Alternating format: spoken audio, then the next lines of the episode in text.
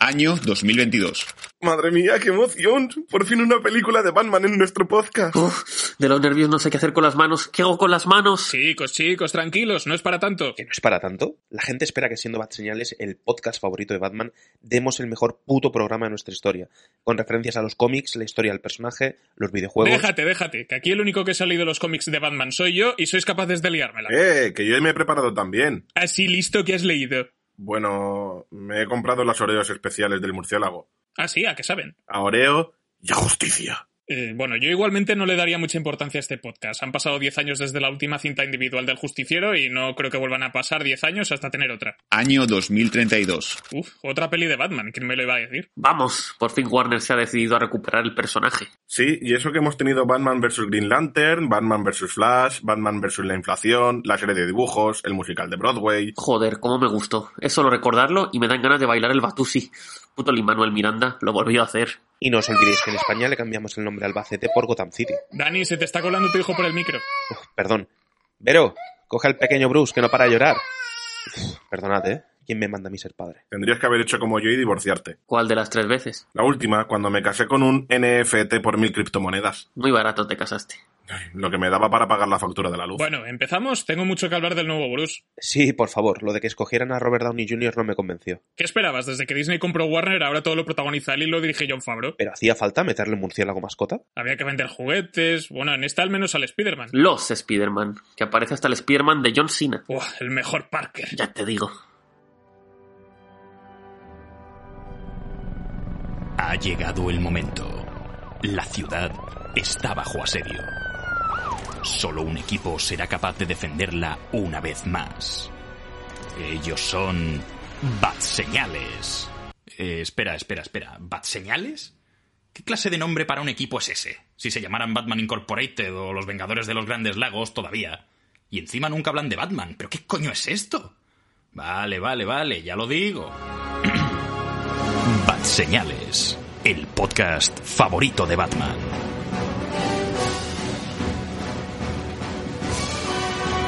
Hola y muy buenas a todos, bienvenidos a Bat Señales. Estés escuchando el podcast favorito de Batman y hoy es un día muy especial porque esta entradilla por fin tiene sentido dentro de, de- de nuestro podcast. Porque hoy vamos a hablar de un señor con orejas puntiagudas, capa, el mejor detective del mundo, el cruzado enmascarado, Conan. el señor de la noche. ¿Qué? Conan, el detective Conan. O, el- o Conan el bárbaro. Vamos a hablar sobre Batman porque se estrena, se ha estrenado, ahora hace muy recientemente, pues eh, la nueva película protagonizada por este personaje, The Batman, o El Batman, como la han llamado en las promos de TikTok, y de a ese tren no me bajo, o El Murciélago. Eh, que en este caso, pues, como no podía ser de otra manera, pues no voy, pues, no estoy yo solo en esta, en esta cruzada contra el crimen, sino que me acompañan, pues, eh, varios de mis colaboradores de confianza, y en este caso, pues tengo a mi fiel mayordomo Sul. ¿Cómo estás? Muy bien, eh, hoy en Gotham City está nublado, como todos los putos días del año. Y luego, por otra parte, tenemos a un comisario que no deja de encender la batseñal todo el rato y no me deja tranquilo, Juanga. Hola, eh, el dinero se me ha... Hemos perdido un poco de dinero y ha dejado de ser un, un, un murciélago, así que te vale con un... ¿Un pedo? Un palomo. es un falcón. ¿Cómo se representa un pedo? Es un halcón. O un buitre. Ah, bueno. o un Ah, jilguero. O un periquito. un jilguero, un gorrión. Y en último lugar tengo a tengo a alguien que ha empezado a vestir de cuero y se ha comprado un látigo. Javi, ¿cómo estás? Pues muy bien, pero alguien me ha enviado un, un enigma y, y no sé cómo resolverlo porque pone con los dedos de la mano y con los dedos de los pies y no sé qué más. Ahora es cuando aparecería Batman, de repente diría los cojones y la polla, todos suman 23. Exacto. Suelto, Batman. Hostia, cómo no me di cuenta. Santos enigmas. Oro parece, plata no es. Ojalá, ojalá, me gustaría mucho. Pues sí, vamos a hablar sobre The Batman, primero sin spoilers y después con spoilers, como nos gusta hacer a nosotros. Hablaremos pues con, sobre nuestras impresiones generales que nos ha generado esta, esta película, esta nueva encarnación del personaje dentro del cine. Eh, las comparaciones también serán inevitables, por supuesto, y luego iremos a la parte con spoilers, donde pues hablaremos de las escenas que más nos han llamado la atención, eh, desvelaremos pues algunos easter eggs, etc. Pero antes de eso vamos a recuperar una sección que sabemos que os encanta, eh, que es... El Batarán. Ahora todo esto me suena súper raro, porque parece que lo hemos creado a posta para, para la peli de hoy. Tendríamos que haberlo llamado, yo qué sé, el, el, la recomendación, ¿sabes? Y, le diré a Víctor que lo haga. Bueno, eh, ya sabéis, cada uno de nosotros tiene pues un minuto para recomendar o, desrecomendar una película, serie o videojuego eh, o juego de cartas, lo que queráis, ¿no? Así que en este caso pues va a empezar mi compañero Juanga.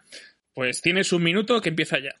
Pues vengo a hablaros de una película que podemos disfrutar en Netflix, que se estrenó el año pasado. Y como, como no, es una película que he encontrado de casual, que nadie, casi nadie va a conocer, pero la recomiendo muy fuerte, que se llama Arlo, el chico caimán. Eh, es una película de dibujos animados, musical, eh, que me esperaba que fuese una porquería o, muy simple, muy, muy cutrilla, muy, muy infantil, por decir algo. Y me he encontrado con una historia sí que es una historia de película de dibujos animados infantil, pero con un mensaje bastante adulto y con las canciones que me han encantado. O sea, las canciones son eh, originales, todas las canciones, pero son un rollo eh, Katy Perry o Jason Derulo, todo ese rollo este actual, que me ha flipado muchísimo. Y, la historia básicamente es de un niño caimán que es abandonado, eh, lo encuentra una mujer en el, en el pantano y lo adopta, hasta que cumple 11 o 12 años y descubre que tiene a su padre viviendo en Nueva York y quiere ir a conocerlo. Entonces va conociendo gente por el camino, cantando canciones muy buenas, vuelvo a decir, y descubriendo quién es su padre, o no. O sí. O sí. Podría. Tu padre, el padre podría ser. Eh, podría ser David Hasselhoff. podría ser Javi el padre. Killer Croc. Podría ser tu oyente, podría ser el padre de ese niño caimán. Podría ser Thomas Wayne. podría ser también. Eh, podría ser Odín, que es el padre de todos. Exacto. también. Así que. Bueno, pues tenéis esta película disponible en Netflix, como bien ha dicho Juanga. Eh, conociéndole seguramente nos aparezca en el algoritmo, así que tendréis que buscarla manualmente. Posiblemente.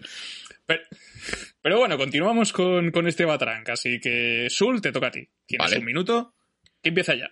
Vale, vaya por delante antes de empezar mi crítica, que yo no soy un fiel seguidor de Pedro Almodóvar, así que posiblemente esa sea mi segunda o tercera película suya que veo, no soy, no he visto mucho de su filmografía. Y me voy a hablar hoy de Más Paralelas, la película que está nominada a los Oscars a Mejor Actriz por Penélope Cruz y a Mejor Banda Sonora, porque por ese motivo la he visto, básicamente. Y nos cuenta la historia de, eh, bueno, el personaje que hace Penélope Cruz, que estoy buscando el nombre, no me, sale en ningún sitio. bueno, básicamente de Janis, que tiene una hija eh, con, un, no, con un chico que, es, que, bueno, que está casado y tal. Y aquí es madre soltera. Y el día, el día que tiene la luz, en el hospital conoce a Ana, que es una chica que también está embarazada y que también da luz el mismo día. La cosa es que por motivos que no voy a contar, pues resulta que se hacen amigas y hay un conflicto entre ellas dos que se, se, se oculta por parte de una de las dos. Y esto provoca pues, diferentes situaciones que personalmente parecen mucho de, de, novelas venezolanas. Y, mi respeto a las novelas. Porque la verdad es que la película en general me parece que es un poco aburrida, yo no me ha gustado. Y ya está ahí, no voy a decir más porque no ha dado tiempo. Una pregunta, ¿qué es? ¿Madres paralelas o madres paralelas? Cabrón. Ojalá fuese lo segundo, pero no, lo primero. que fuese un reality show.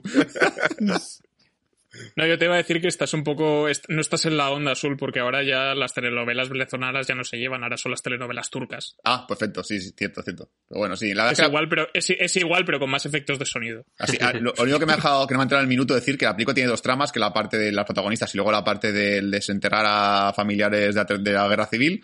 Y la verdad es que una trama interrumpe la otra todo el rato y la verdad es que es un poco molesto, pero bueno, está. Pues madres paralelas, junto o separado, como prefiráis. Eh, que también la podéis encontrar en Netflix. Así que continuamos con este Batrank. Yo voy a empezar ahora eh, recomendándoos un poco a medias eh, una película que he visto, la podéis ver en Prime Video, se ha estrenado hace muy poquito, que se llama Oscura Verdad o False Positive en su título original, que es una peli de terror protagonizada por por Ilana Glazer y la acompañan Justin Theroux y Pierce Brosnan como principal antagonista y trata pues sobre, sobre una pareja que son Lucy y Adrian que llevan dos años intentando pues eh, quedarse embarazados, que Lucy se queda embarazada y no tienen suerte. Hasta que contactan con un doctor, con el doctor Hindel, que ha creado pues un método revolucionario in vitro que va a permitir que Lucy se quede embarazada. ¿Qué pasa? Pues que este doctor tiene eh, unas intenciones bastante extrañas y bastante difíciles y eso va provocando que Lucy pues tenga más paranoia sobre lo que está ocurriendo, que es real y que no, y visiones bastante perturbadoras. Una película de terror pues bastante normalita, pero con un final de estos de What, the fuck? Oh my god. Eh, el girito, el, giraco del final es, está guay, pero no está. si os gusta Pierce con barba, yo la recomiendo. La verdad. Así que con esto pues cerramos el Batarang de esta semana. Si hay alguno de estos títulos que, os ha llamado la atención o que lo habéis visto y, queréis dejarnos vuestra, vuestra opinión, ya sabéis que tenéis el cajón de comentarios de iVoox pues eh, a vuestra disposición y también nuestras redes sociales, obviamente, que tenéis también en el cajón de, en el cajón de, más abajo. Así que ahora sí, cerramos el Batarang eh, y empieza nuestro programa dedicado a el Batman.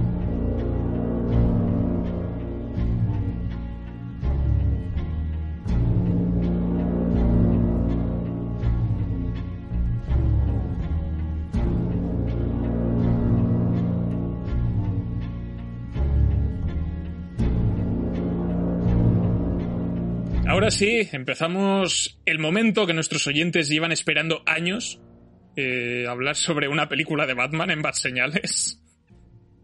Por lo menos dentro de la programación oficial. Así que en este caso, pues nos toca The Batman o El Batman, película en este caso dirigida por nuestro querido amigo Mark Reeves, al cual ya le dedicamos pues algún que otro programa hace unos años, porque en su filmografía, más allá de, más allá de sus primeros trabajos, porque si no recuerdo mal, su primer título fue con, fue con Cloverfield o, Monstruoso en el año 2008, más allá de antes haber trabajado en algunas programas de series de televisión.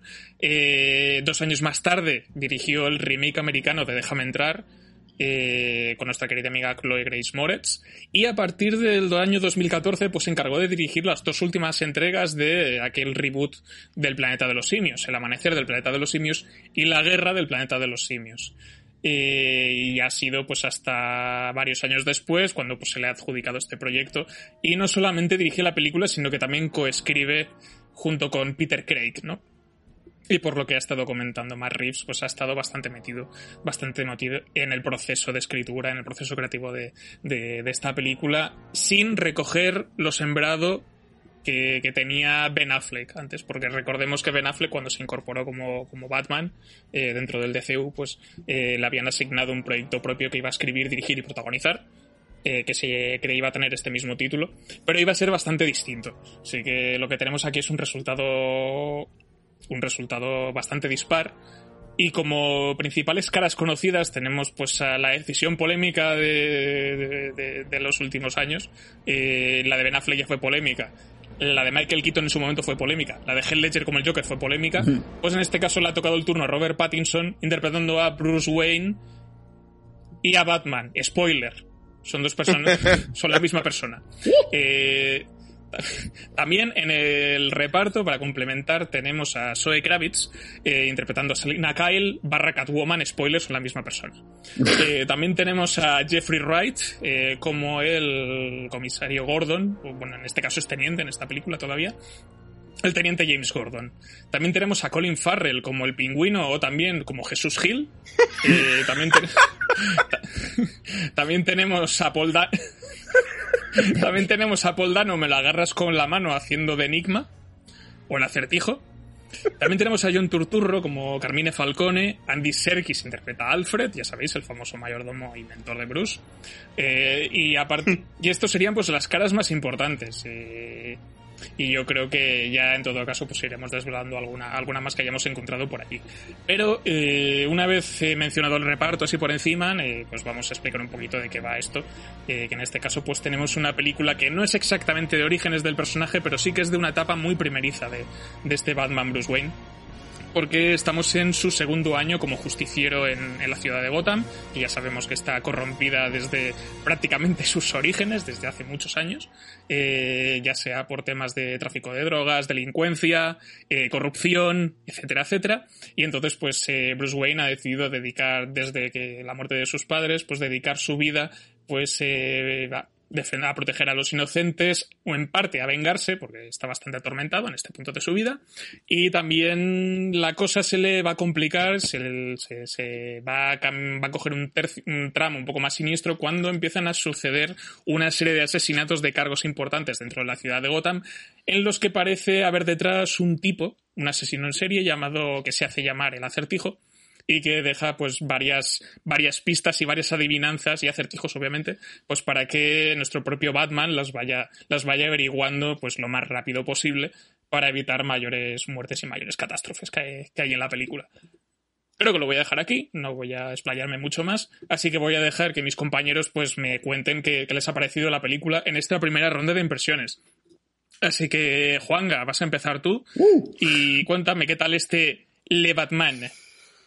Uh, ideas encontradas, o sea, emociones encontradas, no sé. Yo iba defendiendo mucho a Robert Pattinson, yo iba con la idea de que lo haría muy bien, que sería un muy buen Batman, un muy buen eh, Bruce Wayne, y sigo convencido de ello. Creo que Robert Pattinson ha hecho un papelón, eh, que hay gente que considera que Robert Pattinson se quedó estancado en, Crepúsculo. Yo lo vi después en otras películas y, ya iba con la idea de que lo haría muy bien en Batman. Y lo, dicho, salí de la película contento con Robert Pattinson. Pero eh, enfadado con la película. Porque considero que tres horas son demasiado. Eh, los villanos me han fallado bastante, sobre todo Pingüino, ya entraremos más en detalle. Y, hay trozos del guion que yo creo que ya hablamos por el grupo y, y después de la película puede ser por, por, culpa del doblaje, pero hay cosas que me han fallado muchísimo. Pues vaya, aquí tenemos una opinión contrastada, eh, muy poco siguiendo la estela de Bad Señales, Juanga. Sí. No hace honor al nombre del podcast. Pero bueno. lo sé, lo sé. ¿Qué le vamos a hacer? Me ha seguido la editorial del programa. la línea editorial. Me, me, te, que, no, que no te sorprendas si viene un comando de Batman rompiendo la venta, las ventanas de tu habitación y te disparan. Bueno, aunque Batman no mata, o sí, depende, depende. de quién lo escriba. Así que continuaremos con la ronda entonces. Sul, cuéntame, ¿qué, qué te ha parecido a ti la peli? Vale, hoy me voy a desmarcar un poquito de lo que suelo decir habitualmente o lo que se suele hacer normalmente en este podcast, y voy a decir la nota antes de empezar a hablar sobre la película, más que nada porque creo que va a ayudar a que cuando diga cosas negativas la gente no se ponga en plan de, ah, joder, no te ha gustado nada, Dios mío, vaya puto hater. No, no, voy a decir primero la nota para que veas que para mí es una película que, se salva, que para mí es un 7 de película, es decir, es un aprobado, eh, no es un aprobado muy alto, pero es un aprobado, y ahora sí que voy a decir cositas que a mí la película me empezaba a molestar, porque la película tiene cosas que son buenas, como ha dicho Juan, que para mí Robert Pattinson es un buen Batman, no tanto un buen Bruce Wayne. También no sé qué cómico lo dijo, porque me acuerdo, si me, si me acuerdo de esta frase que le dijo un cómico, no sé qué, o un actor, no sé quién fue, que dijo, hacer de Batman tampoco es tan complicado, no nos flipemos, ¿eh? que siempre está con el tema de, sí. oh Dios mío, es que este, este, tío va a hacer de Batman, que tiene que poner cada serie y caminar callado, ya está, no te hace mucho más, con mucho movimiento físico así un poco fuerte, atlético y para adelante, o sea, no, no es tan complicado hacer de Batman. Es más complicado hacer de Bruce Wayne, creo yo.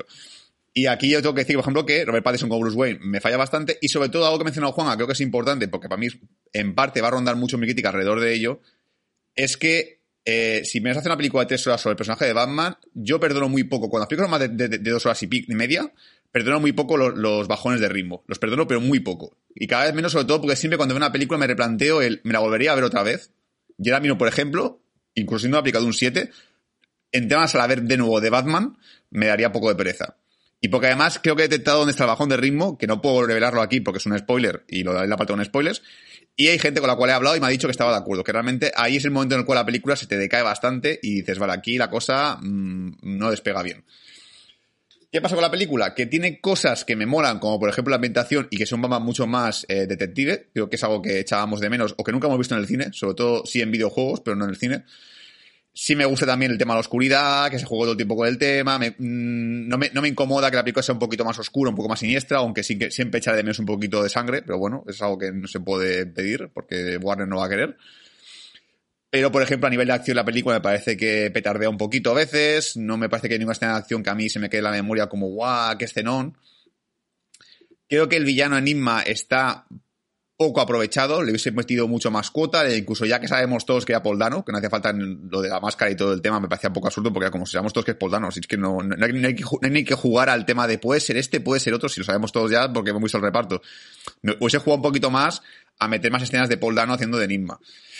Pero bueno, otra decisión que, bueno, pues supongo que a lo mejor el director no quería revelar quién era y le obligó a la Warner a decir, no, no, que se sale en el reparto y es Poldano, punto, ya está. Y luego, por último, me parece que eh, los personajes que orbitan alrededor de la historia, algunos están bien. Por ejemplo, a mí me gusta Catwoman, me ha molado bastante. Pero otros, por ejemplo, me parecen un poco meh. Sea la mafia, el Mafio Team, todo lo que sea el rollo mafia me parece siempre muy aburrido. El pingüino no me, no me desagrada del todo porque me recuerda un poco el del videojuego y bueno, lo que pasa es que está como muy sobreactuado y es casi el, to- el toque cómico de la película porque tiene más cachondeo que otra cosa. Falla más el doblaje. Y ya por último, eh, si alguien va a ver esta película, escucha esta parte de sin spoilers y, que, y no sé si va a ver la peli o no, yo ya de por sí diría que la vas a ver en versión original, porque me parece que el doblaje se caga un par, un par de enigmas de enigma que resultan un poco absurdos y a mí me ha molestado bastante eso, porque llegaba un punto en el que decía, no entiendo por qué ha llegado a esta pista con esta palabra, si esta palabra no tiene ningún sentido. Véase acá, así, mini spoiler, URL, todavía no he entendido por qué, Manuel luego me lo explique. Sí, no, pero es que creo que más. esa no tiene sentido ni en inglés. No sé, no sé, no sé, no sé cómo se llega a URL, eh, no sé, ya, ya, ya, ya, ya, alguien lo diga en comentarios si no lo sabe Manol o quien sea, pero bueno, lo he dicho, una película que creo que está bien, puede ser mejor, ah, y por cierto, antes de irme, vaya pedazo banda sonora, por Dios, puto Michael Giacchino, sabía que el puto Giacchino podía fallar y para mí está en segunda posición después de la nuestra, nuestra sintonía principal, que es la de, la de Batman de Tim Burton, estaría en segunda posición porque, buah, por Dios, maravilloso esos ¿Te ha gustado pom, el, te ha gustado, te ha gustado el tan, tan, tan, tan, tan? Es que de lo simple que es, es fantástica. Me parece maravilloso cómo, cómo ya chino una- algo tan, tan tonto como, como poner tres, tres teclas de, de piano a, a- como hacer también en Perdidos también, porque Perdidos también era un poquito igual.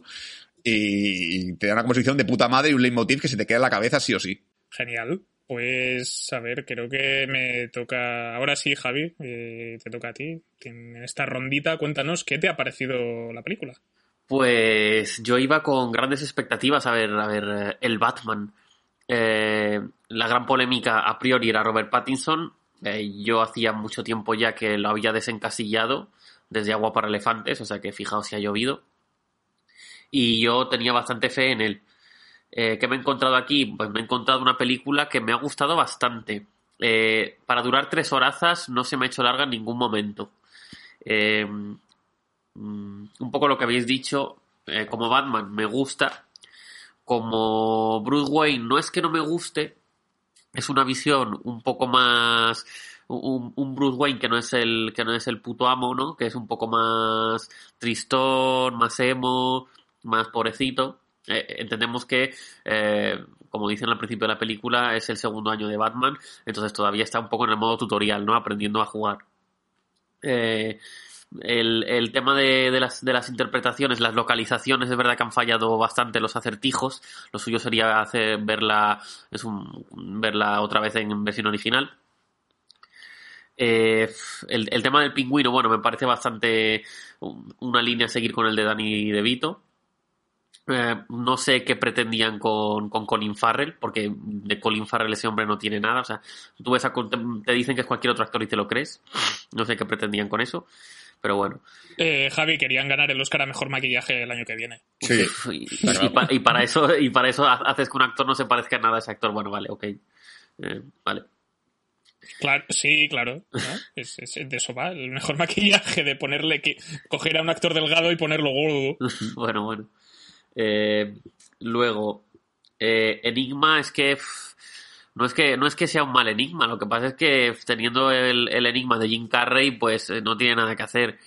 Eh, eh, es, eh, pero en general a mí la película me ha gustado bastante. Yo sí que le daría un 7, siete y medio, bastante cómodamente. Las escenas de acción me parece que están bastante bien. El, el modo, detective, el modo detective que nos han puesto de Batman me gusta. Y me gusta también que nos hayan metido un Batman que eh, es visto como un, poco bicho raro. Eh, no, no, la gente no es que le tenga tanto miedo como, como que se extrañe o que le vea como un rarito. También un poco como que pasa con Bruce Wayne. Eh, pero bueno, esta, la, la película tiene escenazas como la de la iglesia, alguna que otra persecución y la banda sonora me ha gustado mucho el, el leitmotiv que tiene. Yo la colocaría eh, en tercer lugar. Primero estaría la del Caballero Oscuro, luego la clásica y luego vendría esta. Luego, luego, luego. ah, bueno. ah, también hacemos ranking de bandas sonoras, vale. Ah, vale, vale, perdón. Decías, ah, pensaba los personajes, perdón, sí, sí. No, no, no, bandas sonoras está ahí. Eh, y para terminar, eh, el final me ha parecido muy poco dramático. Es, tiene un poquito de épica, pero me ha parecido que el final se ha quedado. Para hacer una película de tres horas tenía que haber tenido un final mucho más eh, pomposo, de bombo y platillo, ¿no? ¿Cuál, de los cinco finales que tiene la película? Eh, el bueno, el final bueno. Eh, Creo que Javi se refiere al clímax como tal. Vale, vale. ¿no? entonces, una buena película de Batman que y un buen Robert Pattinson y lo demás correcto. Genial, pues a ver, no voy a decir que esté en desacuerdo, pero estoy en desacuerdo en algunas cosas. a ver, así a términos generales, a mí esta peli pues, pues, si le tuviese que poner una, nocha, una nota, la nota que le he puesto en Letterboxd es un 8, le he puesto cuatro estrellitas, porque eh, básicamente han dicho... Uh, Matt Reeves me llamó hace dos años y me dijo, a ver, Emanuel, ¿tú qué quieres? Una peli de Batman. Que sea de detectives, vale. Vale, detectives. ¿Te gusta Seven? Vale, guay. Eh, ¿Te gusta que Batman esté siguiendo pistas en lugar de dando palizas? Vale, guay. Te lo hago también, sí. Y luego el resto ya pues lo hizo un poco como le dio la gana, eh, porque me colgó el teléfono muy rápido. y...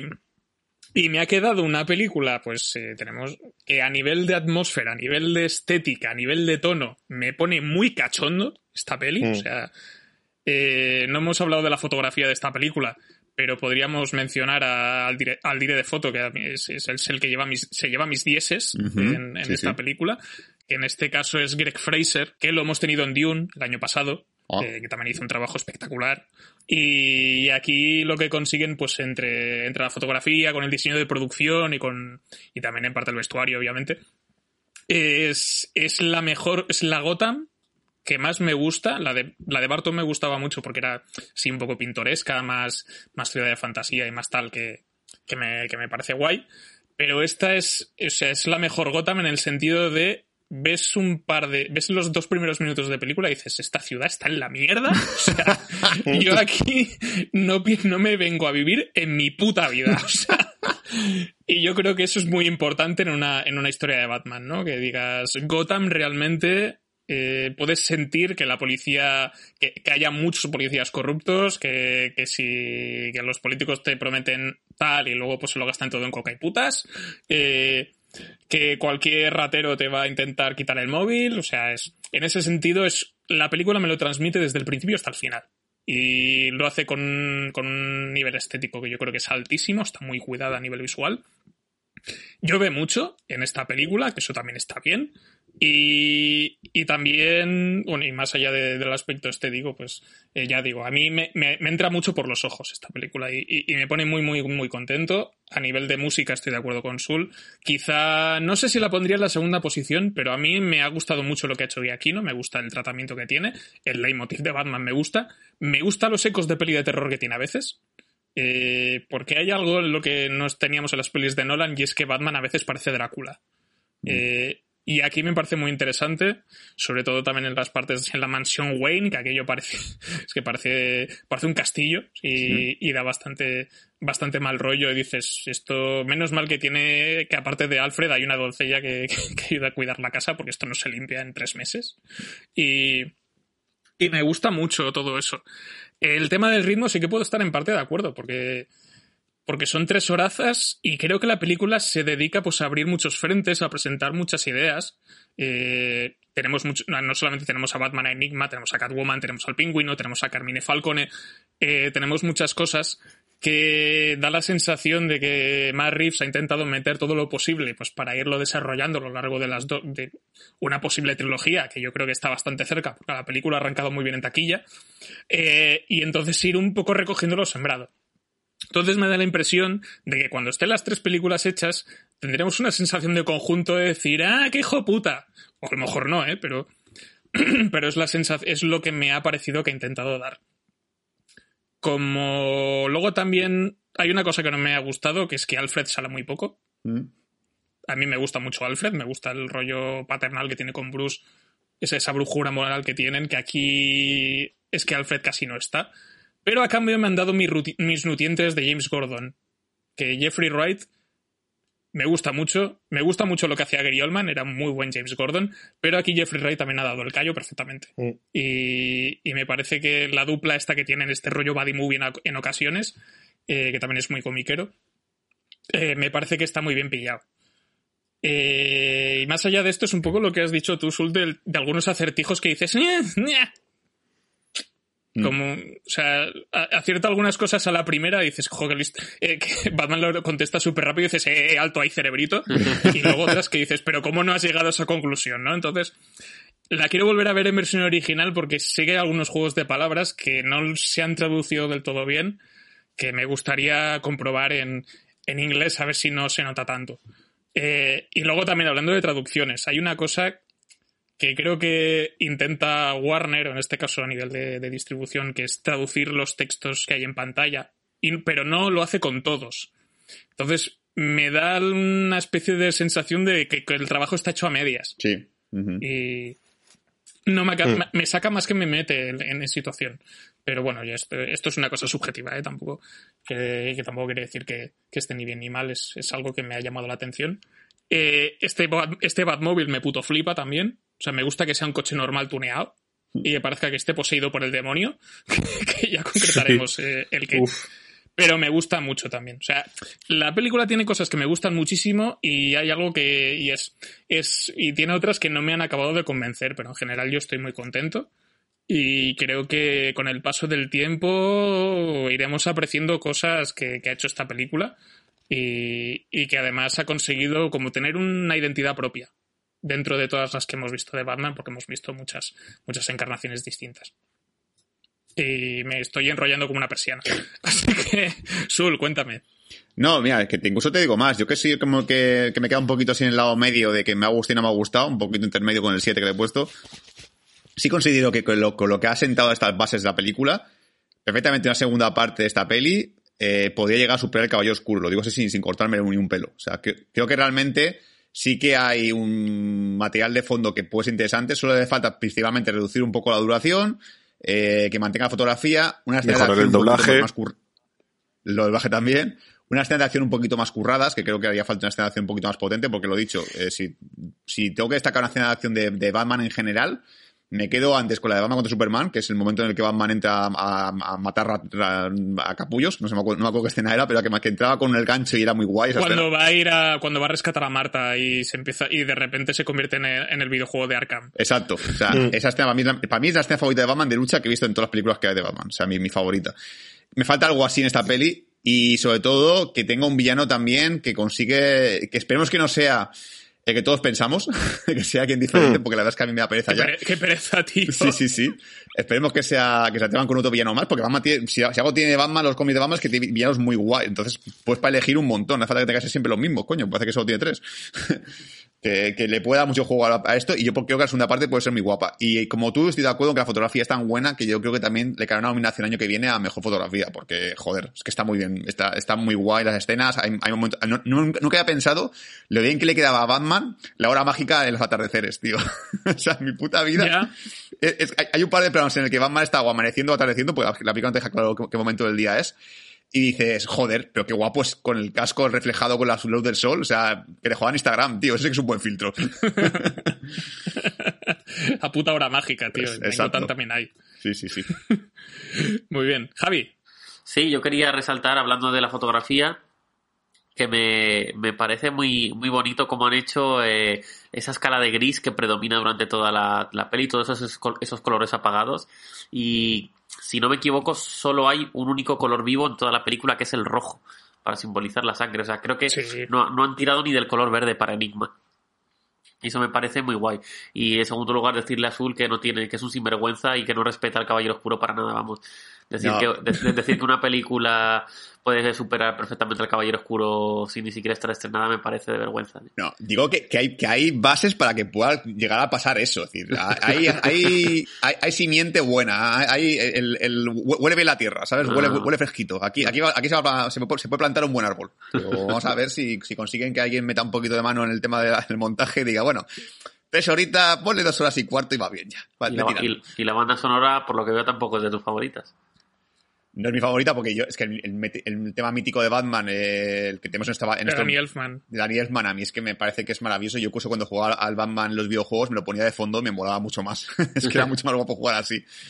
Pero bueno, ya es por, por pura manía, eso, eso es pura nostalgia. Y hay influencia totalmente de, de- de mi, de mi infancia, de mi adolescencia, de escuchar esa sonora muchas veces y que se me queda en el cerebro.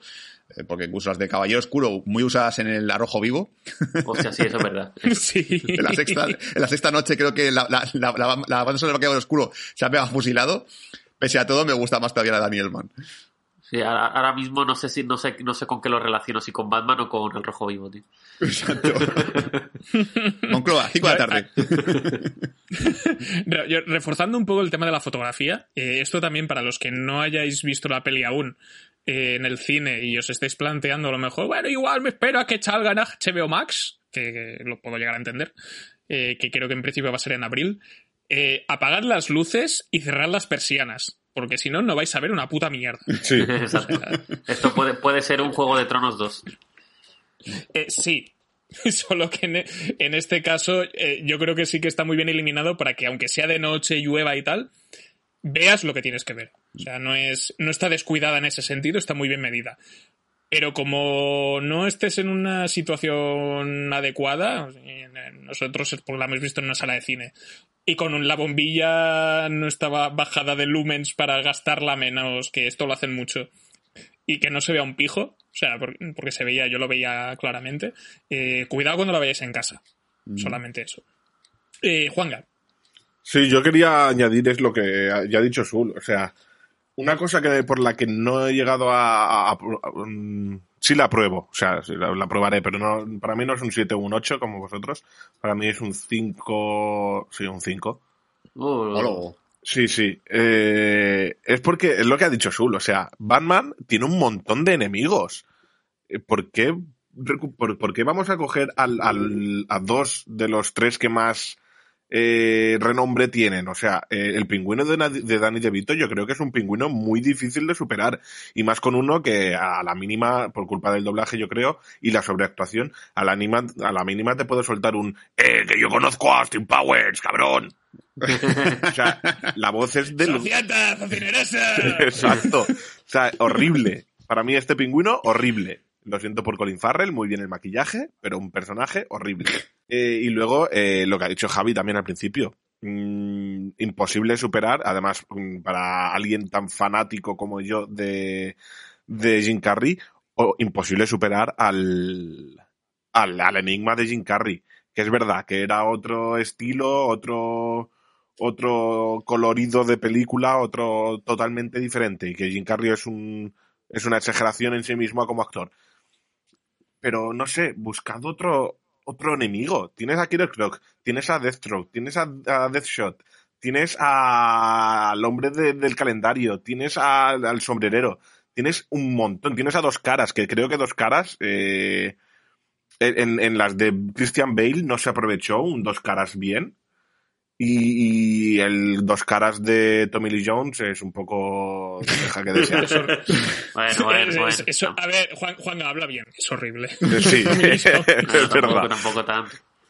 Es verdad. Entonces, no sé, creo que hay muchísima variedad de villanos para tener que meter otra vez a los tres míticos que son difíciles de superar. O sea, yo creo que nadie se atrevería, y si lo hacen va a ser un fail bastante gordo, hacer un Joker cuando tenemos el de Heath Ledger. Si no, mira el ejemplo de Jared Leto, que fue un, un- un fail como una casa. Pero luego viene Joaquín Phoenix, te hacen mil millones Sí. de dólares y dices, bueno, igual todavía tiene tirón, ¿sabes? Entonces, Sí. es, di- es difícil. No sé. O sea, Es para mí, so- sobre todo quería poner mi, mi crítica a- a- al pingüino. O sea, fatal. Yo creo que el A mí pingüino. este pingüino me, me- a mí me gusta, a mí me gusta este pingüino, se parece más al de los cómics. El de, el de Danny DeVito me gusta mucho, pero no se parece en nada. No, es nada. Pero, pero, pero, pero bueno, es igual que la Catwoman de, de Michelle Pfeiffer. Me gusta mucho, pero no se parece. Pero lo suple con carisma. Y, porque Michelle Pfeiffer está súper sembrada en Batman Returns. Y aquí Zoe Kravitz eh, se parece más a la de los cómics, al menos la versión que yo conozco, las versiones que yo conozco. Eh, y se me ha quedado un poco corta, pero porque es muy presentación de personaje. Eh, ahí hay un poco de. Están un poco horny. O sea, me gusta ver a Batman en plan. "Mm, ¿Quién eres tú? Mm, teta. ¿Sabes? ¿Qué es esto que siento, no? Es que esa, idea me gusta, pero creo que le, eh, le falta rodaje. Creo que está muy pensado a largo plazo para que se vaya desarrollando Sí. la relación de los dos eh, a lo largo de varias películas. Yo creo que aquí el Catwoman, el personaje de Catwoman, está por, por, por cumplir el cupo.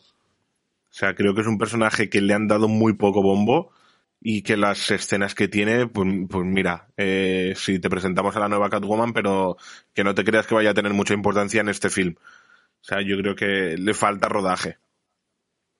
Pero tiene una motivación bastante clara, ya lo comentaremos en la parte con spoilers. Sí. Pero yo. Es, es más que nada el- el- la relación entre ellos dos que creo que le falta un poco de punch. O sea. Me faltan, no sé si es por la época en la que vivimos, pero me faltan películas de, de aventuras donde hay romance y dices, madre mía, estos van a follar en cualquier momento. Que, que lo tenías en Batman Returns y lo tenías, por ejemplo, en La Máscara del Zorro, que tú ves a Antonio Banderas y a Catherine Zeta-Jones y dices, joder. o sea, ¿sabes? Me falta un poco de eso aquí. Y de cosas sin... de- es que luego yo creo que lo siguiente ya lo voy a meter en la parte con spoilers. También quiero sacar algunos easter eggs y algunas cosillas de los cómics que me han venido a la cabeza viendo la película. Pero no sé si queréis destacar algo más sin spoilers. Es que me da miedo, porque creo que si hablo más sobre personajes, creo que al final acaba saltando algún spoiler de la trama, así que yo creo Sí. que ya personalmente lanzaría el Batarán contra la pared y rompería ese muro. Ponemos un poco de gel explosivo. Exacto. Ya está. Eh, abrimos la...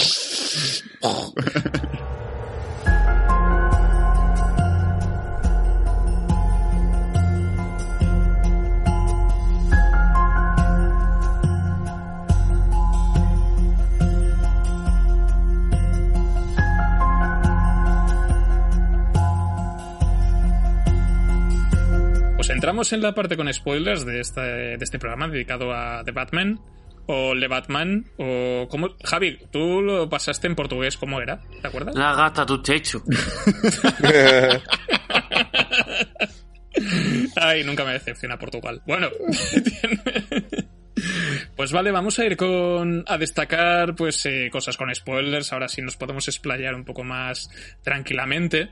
A mí me gustaría destacar algo que hace esta película, que creo que lo han sacado de, de la encarnación de Spider-Man de Tom Holland, que es que no vemos morir a los padres de Bruce Wayne. Bien. Gracias. Por tanto, perdón por tan poco. Sí. Ya está bien, ya. Porque ya estoy hasta un poco hasta el pito.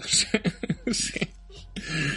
Mo- Mola que esté como rondando por ahí, eh, pero que no se muestre y, y me parece, me parece, me parece interesante. No sé, a vosotros el primer acto de la película que os parece, porque hay un añadido que no hemos visto, creo que en otras encarnaciones en el cine del personaje, que es que, que es que tengamos voz en off de Batman. Mm. Mí es un detalle muy comiquero que me ha gustado, pero no sé vosotros qué os parece. Sul. A mí, por ejemplo, el, tema de voz en off al principio, empecé la película con una cara torcida porque se me puso un poco pesado. Un poco turras. el- Joder, pues solo, solo tiene dos bloques en toda la Sí, sí. normal. A ver, me, me to- torcí el morro porque dije, como sea toda la película así, me pego un tiro. Claro, claro, eso sí. Eso Lo- sí. Luego al final, como veo que no, que eso es al principio la voz en off, dije, vale, ya me quedo más tranquilo, porque te momento al principio era como, joder, pero este no es el típico turras de mi ciudad, es mi ciudad, no sé qué, tengo que te, mi vinieron, te vinieron flashbacks de, de la casa de papel. Sí, sí, sí, o sea, me, Vietnam. me pensé que era el nuevo Tokio, ¿sabes? y lo que no os vais a creer es que yo salvé la ciudad. no, la- es que el profesor tiene todo plan. Eh, realmente lo que, lo, que, lo que me saca de aquí era eso, la voz en off, que luego al final se, se, se va, entonces no me molesta tanto. Y me gusta mucho, como has mencionado tú, el tema de la oscuridad y el tema de amplificación, porque me gusta que realmente lo que cree este Batman es tanto miedo en los, en los villanos que se ven como diferentes atracos y diferentes delitos y están asustados, pero que al ver la va señal piensan, hostia, así va a estar ahí.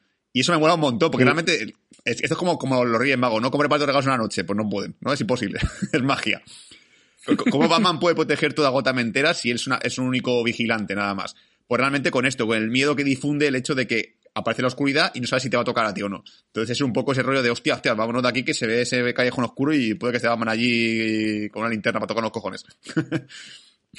Entonces, a mí toda esa parte me parece que es muy guay. Creo que no se ha visto en ninguna película de Batman. A mí no me suena que juegue tanto con el tema de la oscuridad, o no, o no me suena. Y eso es una cosa que me ha molado. Lo que pasa es que luego Sí. las escenas de acción no me han molado tanto cuando. La escena, por ejemplo, que cuando, cuando protege al chaval después del metro ese. eh, eh, está bien. Me gusta que sea brutote, porque le gusta mucho puñetear, puñetear, puñetear la cara a la gente. es, es muy rompemandíbulas, eso me mola. Pero aún así me faltaba un poquito más de más guantazos. También es verdad que este Batman tiene pocos gadgets y imagino que luego los siguientes sí que tendrán más. Pero bueno, eso ya se verá. Sí. Es- Mm. está muy con la actitud de se están rifando hostias esta noche en Gotham y te ha tocado a ti. Porque- Sí, yo es que Eh, va- también va a volar el- tienes que ir al aeropuerto. Yo sé lo que ha dicho Zul. Yo al, A ver, al principio ¿qué estaba muy contento con, por cómo empieza, porque eso, por como por lo que ha dicho Zul, yo creo que la idea esa de, de que la bat señal no solo es una señal para que acuda Batman, sino es una señal para que los villanos de Gotham eh, digan cuidado que, que Batman ha sido avisado. Yo creo que es una idea novedosa en las películas que funciona muy bien.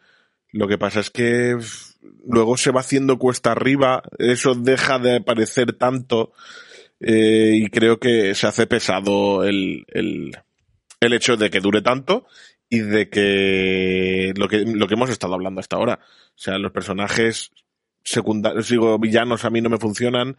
Eh, Catwoman para mí es demasiado secundaria. Y las peleas, eh, por primera vez es uno de los Batmans que más reciben hostias. Eso es lo que me gusta, que es un- lo han humanizado un poquito más. Eh, pero creo que las escenas de acción de, por ejemplo, las películas de Christian Bale están mucho mejor rodadas. Menos las de Batman Begins, que no se ven. Bueno, sí, Eh, menos esas. En parte, este- las del Caballero Oscuro sí que están, sí Sí, que están sí. guays. Porque ahí usaba algo más pumba. Yo no llevo como espuma. No, Javi. más puma. A ver. Eh, a mí me parece, la primera hora me parece muy guay. Eh, esa voz en off tan comiquera me encanta. Yo soy muy fan de las voces en off. Y a a Batman yo creo que le sienta muy bien. Luego, eh, las, las escenas, las escenas de la discoteca me gustan todas. Cada vez que, que toca la puerta y le abre el portero, oye, ¿tú quién eres? Siempre cierra la puerta y tiene que llamar a su amigo. Oye, ¿ves? ¿Ves? Te dije que era él, tío.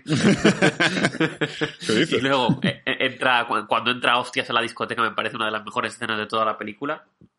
Y otra de las mejores escenas de toda la película, que también está dentro de esa primera hora de infarto, es la persecución con el, con el car móvil, con el Batmóvil. Eh, eh, cuando sale a través de las llamas, a mí me parece, me parece muy guay. Es cierto que eh, no sé si aposta o no, te deja unos segundos ahí esperando en, el, en la cámara del, del espejo retrovisor de- del coche del pingüino. En plan, sabemos que va a aparecer entre las llamas. Aparece, aparece, vamos, aparece. Y de repente, ¡boom! Y no sé, me, me, me, me dejó muy. Me dejó muy en shock esa escena, me gustó mucho. Luego es verdad que a partir de ahí. Es verdad que la peli, como se centra un poco más en temas detectivescos, pues pierde un poco de fuelle, pero es normal porque no hay tanta acción. Sin embargo, lo suple bien porque tenemos escenas como la de la iglesia y eso, guau, me parece genial. Soul, ¿qué pasaba a mencionar algo? Sí, sí, que bueno, que también me gusta, me hace mucha gracia como, como Batman entra a escena del crimen y todo el mundo dice, pero ¿qué hace el payaso aquí? ¿Dónde vas? Eh, no toques, ¿qué tocas? ¿Qué tocas? No toques nada. Dice, que deja que toque, pero que no puede tocar, que es un tío que, que, que que toque, joder. que haga lo suyo. Déjale, déjale que este tío controla. Vale, vale, vale. Nada, que, que, que entre, que entre, que haga lo que quiera. Bueno. Que, que por me- llegando a esa parte de la primera escena del crimen, donde todos le miran raro, hay una. Hay un detalle que lo hemos comentado por privado, pero yo lo rescataré, que es el tema de en la publi de TikTok, volvemos ahí en la que dicen el Batman, la primera frase que se oye es de uno de los criminales de estos que van con la cara pintada porque es Halloween, y dice, ¿tú qué te crees que eres? Y, Horrible. y es horrible. Eh, por suerte en la película dice otra frase totalmente distinta, con una voz totalmente distinta. Eh, y es en esta primera escena del crimen, si no voy mal, lleno de policías, que es cuando le están increpando, le dicen, pero ¿a dónde vas? No, no toques nada, no toques porque tocas. Eh, y dice, y es, y hay uno de fondo muy bajito que dice, ¿y qué te crees que eres?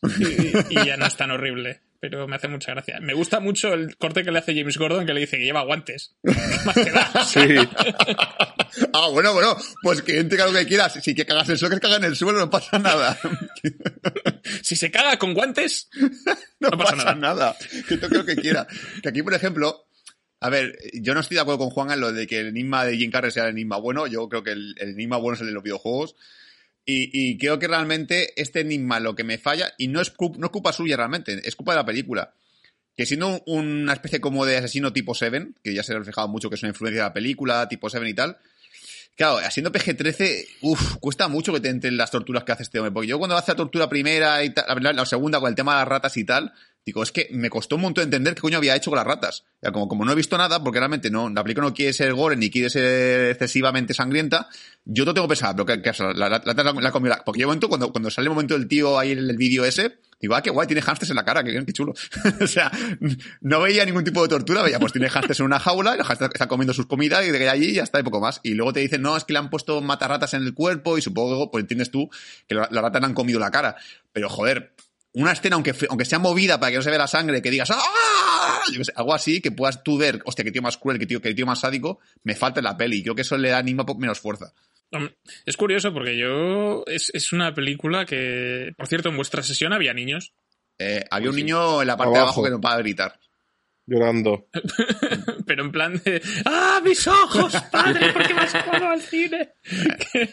Es que ha habido, ha, ha habido quejas de que es una película un poco más enfocada al público adulto y, y de que los padres, los americanos, que son imbéciles, que no pueden llevar. De ¿Cómo le digo yo a mi hijo que ahora que no puede venir a ver una película de Batman al cine? Pues bueno, se la pones en casa cuando esté en HBO Max y si se traume, no pasa nada. Es que yo nunca he visto una película de Batman que sea infantil a partir de Schumacher, es que no sé, todas las películas de Batman tienen un cierto... Yo no sé si a un niño que le pone ese cabello oscuro y le, le va a hacer gracia. Yo, es, joder, yo creo que da bastante mal rollo en esa película. No sé, yo no pondría nunca... Sí, tiene, tiene escenas inquietantes a nivel de, de violencia, tampoco tiene demasiada, porque incluso cuando dispara a alguien a bocajarro no hay ni agujero de no hay ni agujero de bala, pero aparte de eso tampoco es una película. Es para adolescentes sí, pero para niños tampoco ¿Qué va? tampoco me lo parece. ¿no? Es Batman, joder, ya, ya, ya la de Superman, que que sea para niños, tranquilo, no pasa nada.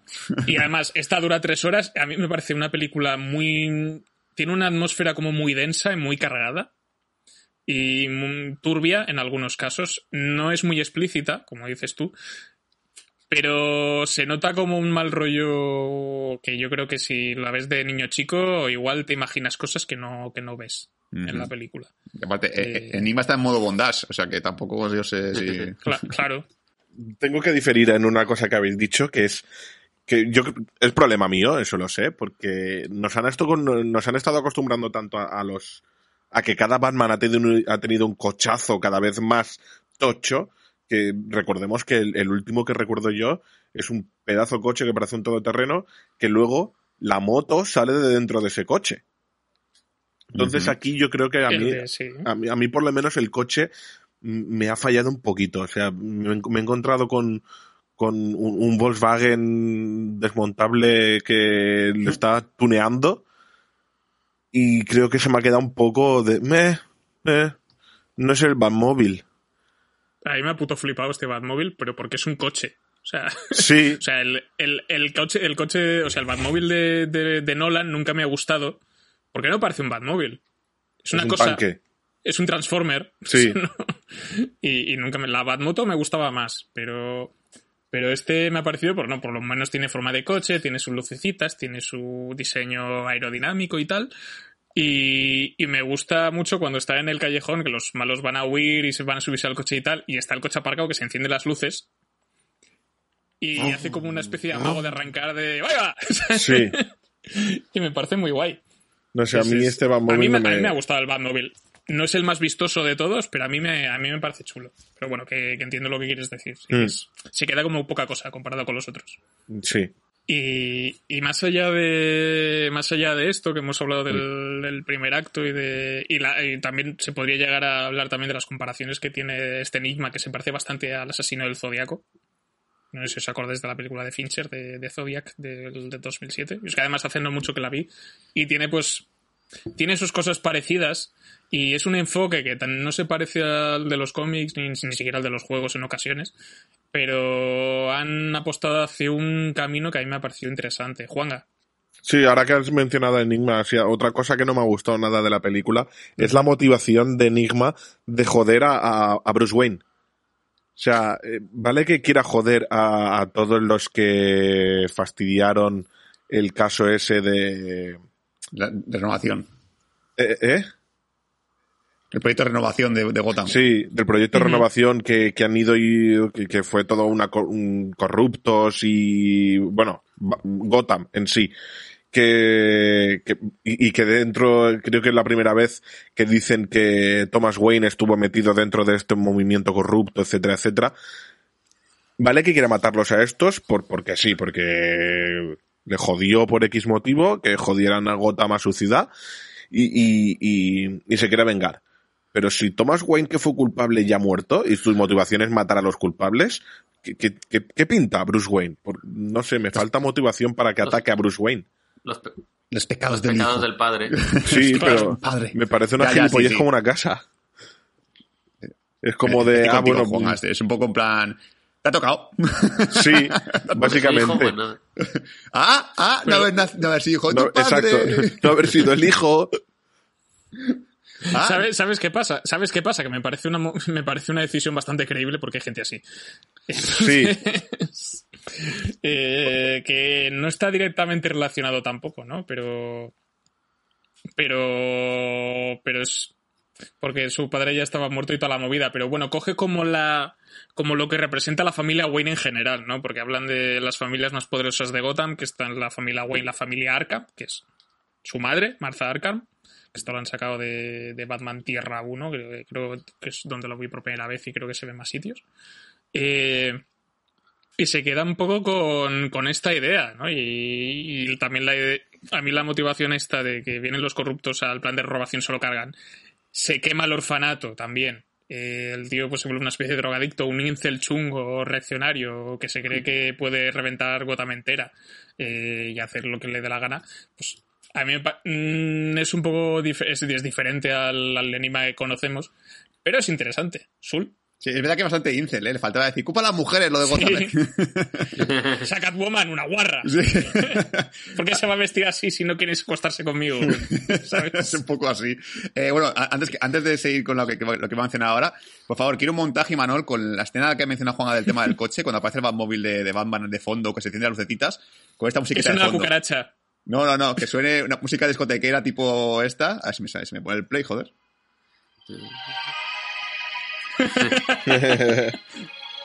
Ruido de motor ti- tipo Sampuros, run, run. Pero bueno, yo, to- Sí, perdón. Danza Kuduro. Ojalá, tío. gasolina, Que hace ese montaje ya. gasolina, que tiene una parte de motor de... esa, esa, tío. Que, que, por ejemplo, yo, yo sí creo que. la- a, a ver, aquí la, la, la película también abusa mucho la cámara lenta a veces, que yo creo que está un poco. que se pasa un poquito. Lo tengo que decirlo también. Pero el, el tema de lo que es el tema. En el momento en el cual para mí la película se atasca, que lo quería mencionar antes de que se me olvide. Eh, lo tengo bien claro y creo que mucha gente está de acuerdo conmigo porque hay un momento en el cual se atasca en el enigma Batman contra, con el comisario Gordon, el de la rata alada. La rata alada, ¿quién coño es la rata alada? Y, y realmente ahí empieza a jugar un poquito a puede ser, puede ser pingüino, puede ser lo que sea, y al final, cuando te revela quién es, hostia, yo no sé si fue yo el único que se llevó un bajón enorme, que fue como, de verdad, tanto rollo ir al puto Falconetti, anda todo por culo, tío. O sea, realmente el puto Falcone es el, el- el gran rata, el que, es como, tío, pero es que te, te, te- te ceba un poquito con el misterio de quién puede ser, quién puede ser, quién puede ser, y cuando descubres que es Falcone, a mí me entra un bajón enorme, porque es como, a mí qué coño me importa Falcone, es el típico villano de mierda de Batman que está para ahí para, para hacer tiempo. O sea, ¿Ratalada no era Batman? ¿eh? Ratalada era es. Batman, es el murciélago. No, no, No, es Falcone. Porque Falcone, No, es el- Falcon, Atalada, sí, es así. porque lo llama, lo llama el rata alata. Exacto. Porque además, en- creo, ese, que además es que lo ponen en español en la versión original, creo, si no voy Sí. mal. Eh, y es porque rat se, también se refiere a soplón. Sí. eh, a traidor. Entonces no es Batman. Porque Ah, es Batman verdad, no es claro. un soplón, es otra cosa. Lo que pasa es que juega al despiste con lo de la rata con alas y entonces yo la primera opción, porque porque Gordon dice paloma, dice pingüino, los pingüinos tienen alas y yo a mí lo primero que se me ocurre es una rata con alas, es un murciélago. Mm. porque parece una rata con alas. Hmm. Entonces ahí es cuando... Que además hay un murciélago en la casa del... Sí, pero esa conclusión es... Pero lo del murciélago es bastante más tarde. Entonces... Sí, es que Pero tú es eso. Es que incluso e-, ese misterio tampoco sirve para que la gente de Gotham piense que es Batman, porque realmente puede decir, bueno, es que realmente esto se ha hecho aposta para que luego todo el mundo piense que es Batman, vaya a encontrar él. No, no, realmente es jugar un poco ese misterio que ahí se atasca un montón la película. Además, es el momento en el cual Enigma desaparece de la ecuación, de repente el personaje de Enigma ya lleva un rato sin aparecer y todo el tiempo la, que la talada, que la talada. Claro, y la película pega un bajón de ritmo y perfectamente le puedes quitar 20 minutos de peli. O sea, si al final es Falcone, que lo descubre enseguida Batman, que te dejes de, marear con el tema de si es pingüino o no es pingüino, como mucho que el pingüino dure, nada, dure cinco minutos y diga, no, no puede ser pingüino, pero no tiene ningún sentido. Y diga, vale, pues debe ser otro y es Falcone, punto. Y es marear mucho la peli. Creo que realmente allí es el momento en el cual tú puedes recortar, quitarlo y decir, venga, para adelante, todo lo demás. Es que además hace desaparecer a Enigma, que es lo, lo más interesante. Eh, el tema de. A mí, me, a mí personalmente, y esto a lo mejor hay gente que no, que no está de acuerdo conmigo, sobre todo los fans de los cómics, a mí me mola que Thomas Wayne sea un capullo. Porque, te, porque, porque, digo dos cosas, vamos a ver. Thomas Wayne tiene dos cualidades, es rico y es político. ¿Me vas a decir que siendo rico y político no es un capullo? o sea, ¿me vas a decir que en este mundo hay algún rico político que no sea un capullo? Por favor, que alguien, que alguien ahora mismo en este podcast me comente un rico, un rico político que no sea un capullo. Por favor. O sea, no, no me toque los cojones. A mí ese rollo de, de, de, que Thomas Wayne es, es, es la Virgen María caída del cielo, o es el puto Gandhi, no me lo creo. Y en el momento en el cual la película se me revela que Thomas Wayne puede ser un corrupto, puede tener también un poco de, de, maldad política, me mola un montón. Y esa escena dura, ¿qué? 10 minutos. O sea, es como, oye, eh, Alfred, que me han dicho que papá es malo. No, papá no es malo, papá es bueno. Ah, bueno, pues es verdad, papá es bueno. Pues.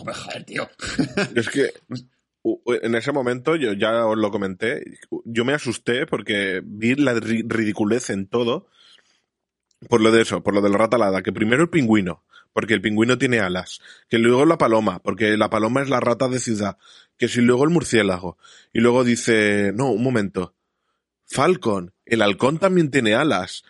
Y luego, justo después de esa frase, hay uno que, que, han, que han cogido Batman y Gordon, lo han cogido un, uno de los, no sé si es uno de los gemelos o uno de los que trabajan para, para Falcone, que dice, en cuanto vieron la oportunidad se lanzaron todos a, como un buitre. Y dije, tú espérate, que van a decir, uy, buitre, también tiene alas, va a ser cualquiera. y, y, aparece por ahí Michael Keaton, el enemigo de Spider-Man. No sé, ya ahí es verdad. Negro ya que estás ahí, tío, yo qué sé, mete canero negro sí. y un personaje más de Batman, tío, para adelante.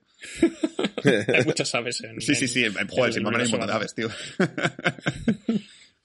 pero, pero realmente, eh, creo que ahí es el Robin. problema de la película. Creo que realmente si eso que lo quitas, tío, y incluso lo reduces, ahí la película te va para adelante y, tío, y, y, y deja a Thomas Wayne con un capullo que creo que más el drama, el drama personal de, de Bruce Wayne, sabiendo que su padre era un corrupto, es mucho más interesante que es voy a seguir el ejemplo de mi padre y voy a ser muy buena persona. No, mola más que tu padre sea un capullo y digas, mira, pues no voy a ser como mi padre, voy a ser lo contrario, que te jodan. Yo pienso que a la peli hubiera sentado muy bien ser eh, un Peggy 18, aunque, mm. aunque no quisieran mostrar, mostrar mucha sangre, simplemente por, por eso, las escenas de las ratas, o ser un poquito más explícito, pero claro, es Batman y los padres tienen que poder llevar a los niños, eh, si no, joder, muy mal.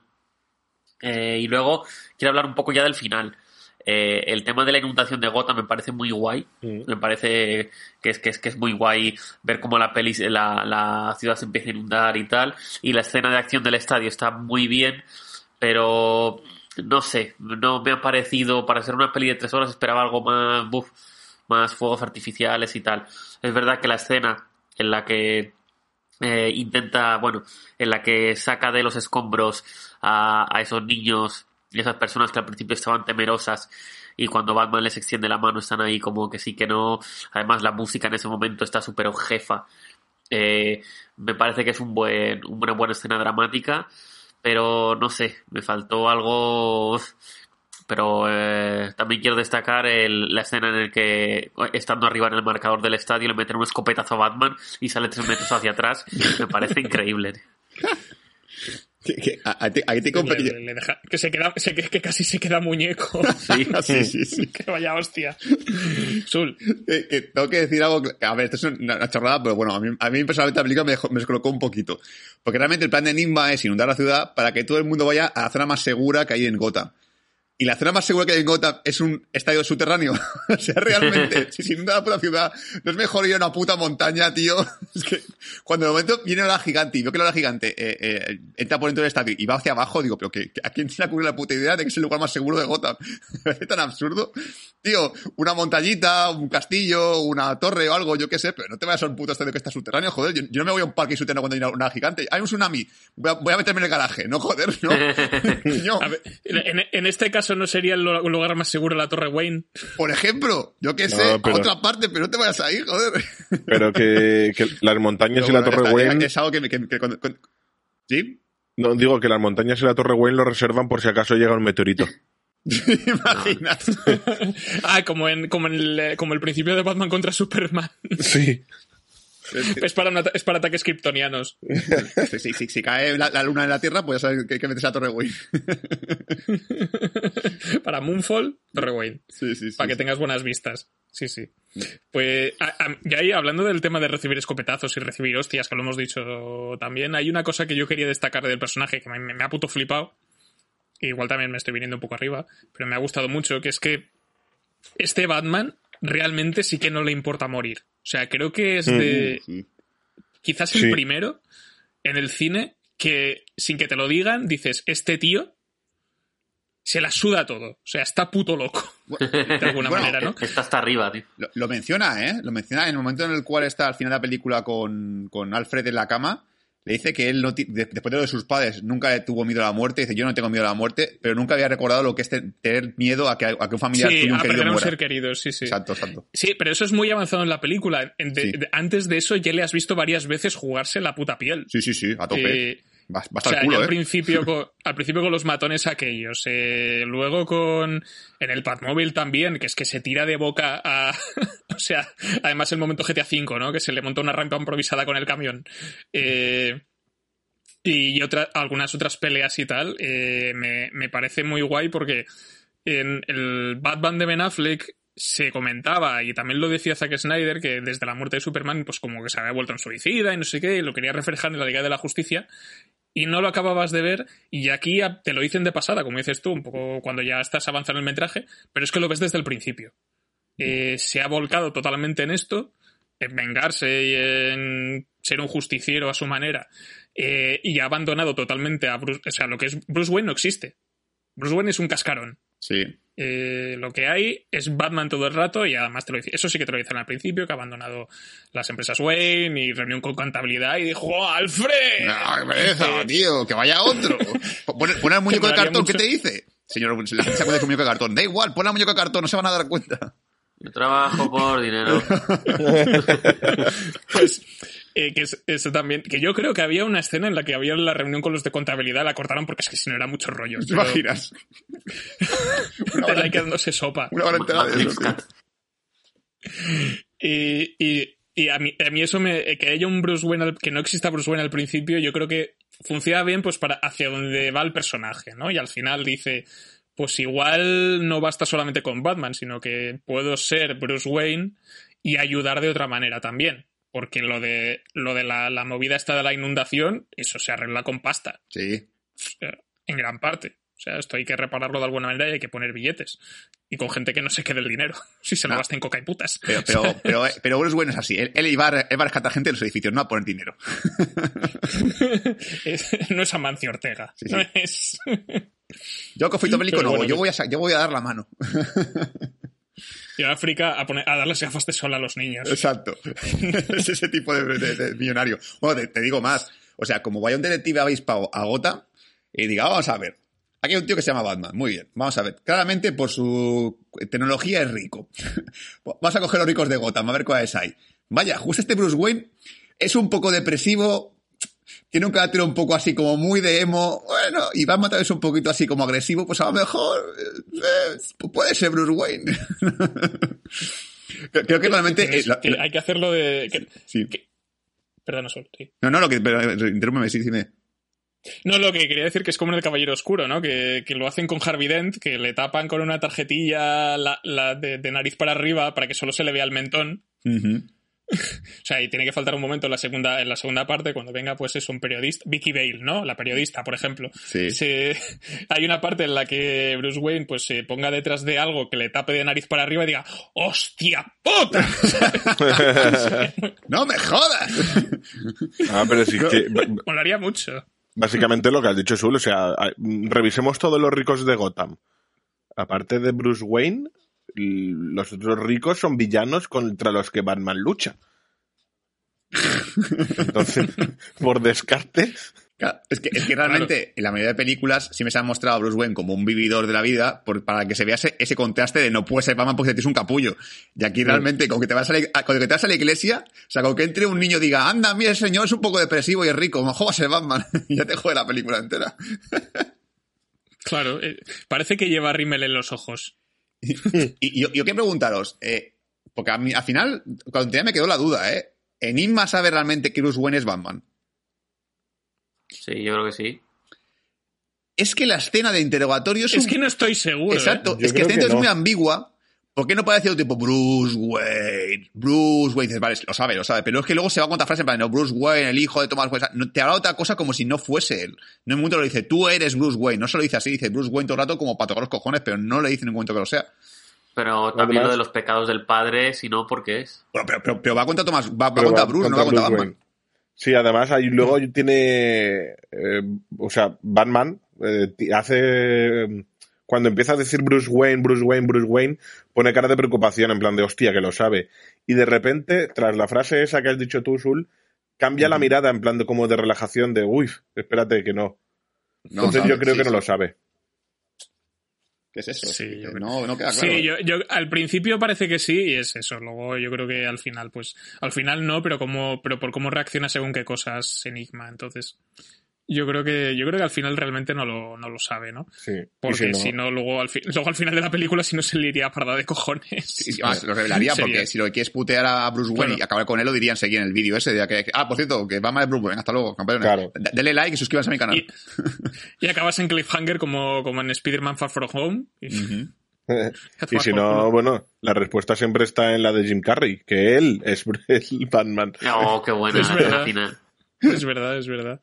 Y, y decir? Ah, hay, una, hay, una, hay una frase que me gusta, creo que es mi frase favorita de la película, que es cuando Batman demuestra que es el mejor detective del mundo. Y en este interrogatorio en la cárcel, le dice, en el Arkham Asylum, le dice a, Enigma: Estás como una puta cabra. no es lo mejor que le puedes decir a un chalao que ha puesto tres bombas en Gotham, pero loco, loco, loco. y le empieza a hacer así. ¡La turuleta, campeón! ¿Qué te pasa? El Payaso, te voy a llamar. Eso es normal. Y el, enjaula, loco, loco, loco. bueno, hay que, hablar, del tema del Joker. A mí es que personalmente esa escena ah, que, realmente Ahora gente que seguramente, ah, creo que ahí la sala está dividida. Ahora gente de la sala que habrá dicho, ¡uh, sí, el Joker otra vez! Y hay gente que habrá dicho como yo, ¡uf, qué pereza otra vez el Joker! Sí, sí, sí. Me parece absurdo meter un quinto Joker ya, no sé cuánto, no, ¿cuántos llevamos ya? ¿Cuatro Jokers? No sé cuántos hay ya. bueno, depende de cuáles cuentes.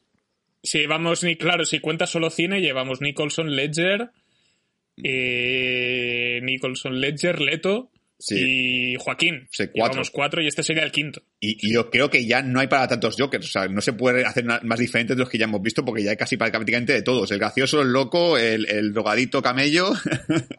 lo, mejor que se puede hacer es volver al, de César Romero. Sí, ya está. Con bigote pues, pintado.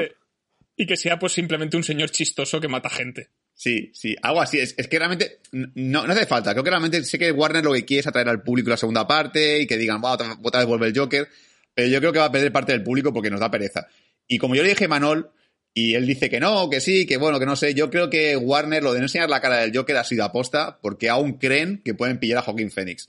Y como le dije a Manol por privado, Joaquín Phoenix no firma. Ya te lo digo yo que no va a firmar. Él, él hizo la del Joker porque le molaba la idea, porque era como muy muy tipo actor de método, muy, muy, muy lo que le gusta a Joaquín Phoenix, hacerse un poquito el actor guay, ¿no?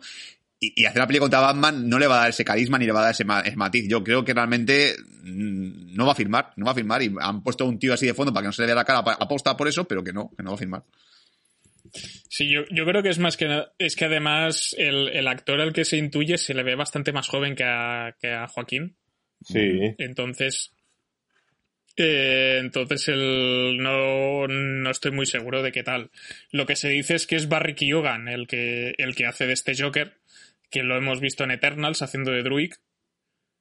Y, y además está, está acreditado como eh, prisionero de Arkham que no se ve. O sea que es este señor, es este actor.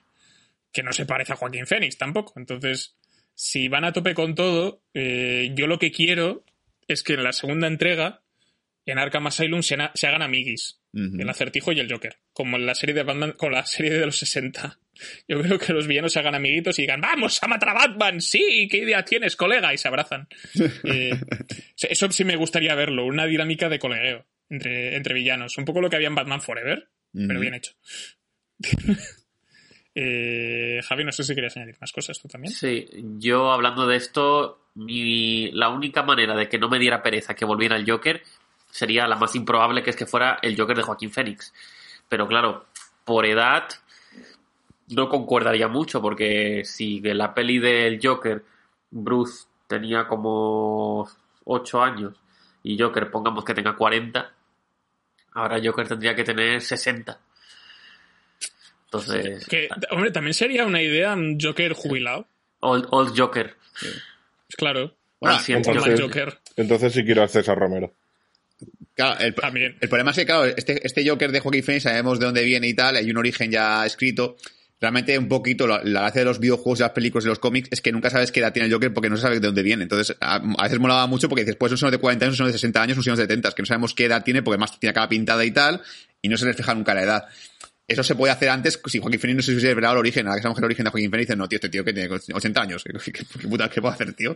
Con un, con un bastón a Batman en la cabeza. Hombre, yo un Batman, yo un Joker con Takataka. No te digo que no, ¿eh? Pues. Ya, ya, se hago- ya hago la pregunta. Si, está claro que va a la segunda parte porque la cosa va bien taquilla. ¿Qué villano queréis en la segunda parte? el Joker no. Está claro. No, Eh, yo voto por un dos caras bien hecho. Mr. Frío.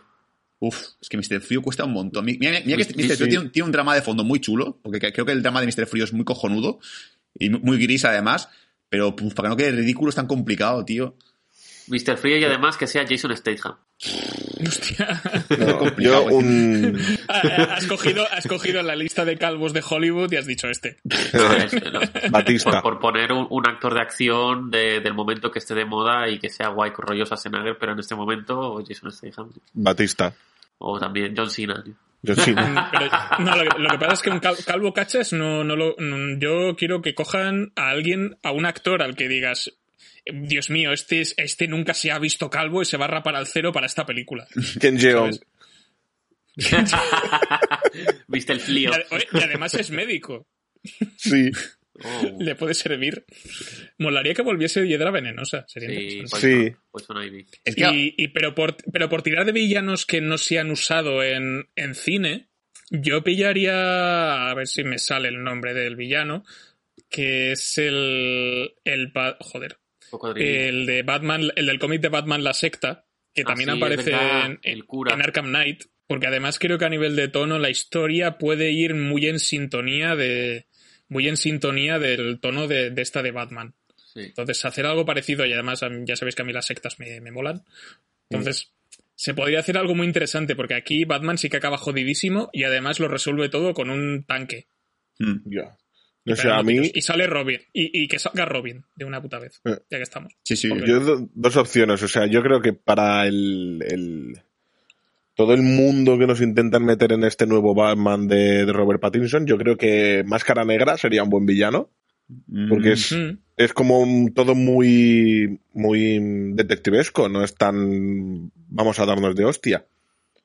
Y si no, también me molaría mucho, no me acuerdo cómo se llama, lo, lo vi en los videojuegos, el que se hace pasar por Bruce Wayne, que se cambia la cara. Ah, silencio. Sí, ese también. Joder, Nunca sí, lo hemos visto en películas. Yo creo que sería un buen villano. Sería muy interesante. Y además hay, hay un guiño en la, en la peli también, porque sale el hashtag hash, ¿no? Porque además dice silenciado y no sé qué, no me acuerdo ahora exactamente del momento, pero, pero sería interesante y además veríamos a Robert Pattinson por partida doble, Sí. Sí. un poco para hacer la coña. Estaría guay. Y Matt Reeves también ha planteado la posibilidad de hacer, de meter la corte de los búhos, Uh, que esto guay. además Javi tú te lo has leído hace, hace poco.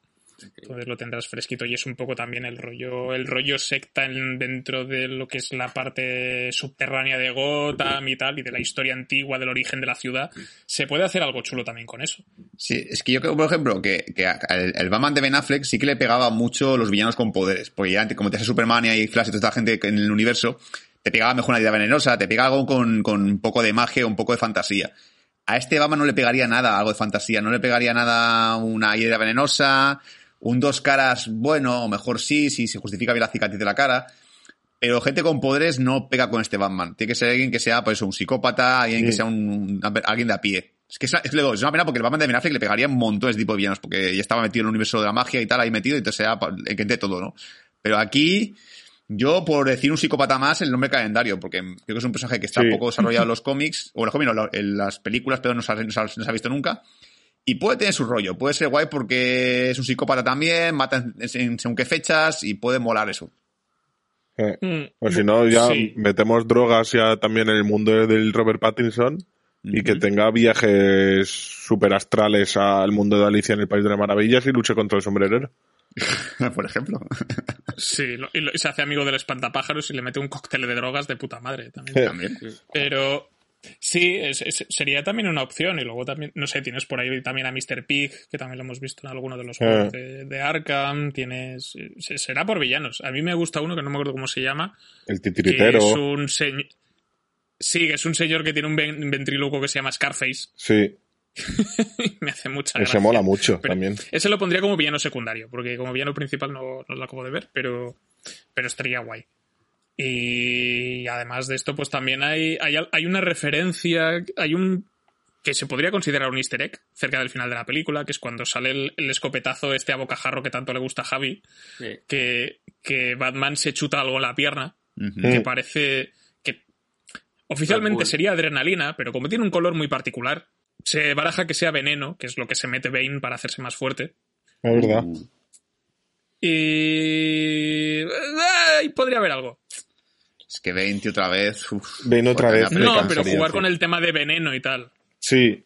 O sea, Bane tal cual no, pero jugar con la droga de veneno y todo este rollo, pues se podría hacer algo. Además, hay un cómic no recuerdo ahora quién lo escribió, que se llama Batman Veneno, que habla un poco de, de que pues, Batman, porque como no puede hacer frente a, a varias de las amenazas de Gotham, pues empieza a meter drogas pues para, para estar más activo, más despierto, ser más fuerte y se vuelve adicto. O sea, Batman en cocao también es un tema, ¿eh?